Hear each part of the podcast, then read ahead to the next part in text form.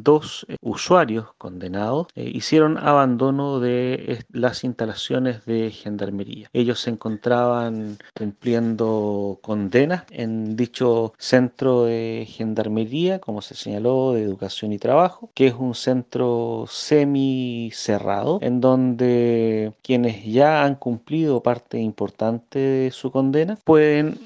continuar cumpliendo el resto bajo esta modalidad